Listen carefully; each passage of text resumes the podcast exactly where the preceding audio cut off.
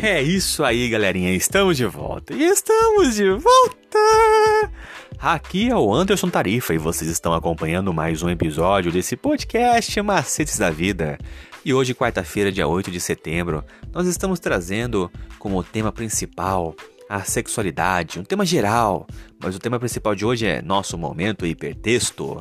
Então você continue acompanhando os nossos episódios e escute agora a meditação. Porque no livro Era Verdadeiro Sexo Seguro, os autores Thaís Souza e Michelson Borges, eles mostram como relações íntimas é, seguidas de rompimentos vão danificando os sensíveis mecanismos mentais criados para fortalecer a unidade do casal.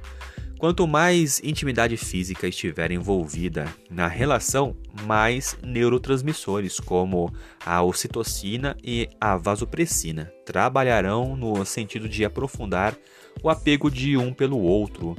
Quando há o rompimento de uma relação que chegou a esse nível, o sofrimento será muito mais intenso, o que mostra que fomos criados para a intimidade no casamento, que deve ser vitalício.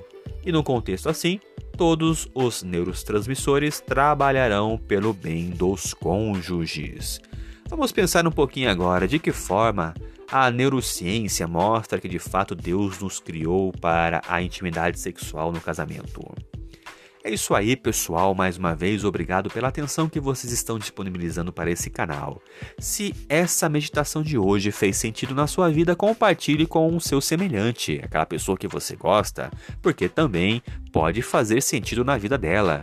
Eu sou o Anderson Tarifa e vocês estão aqui nesse podcast Macetes da Vida. Mais uma vez, obrigado e valeu!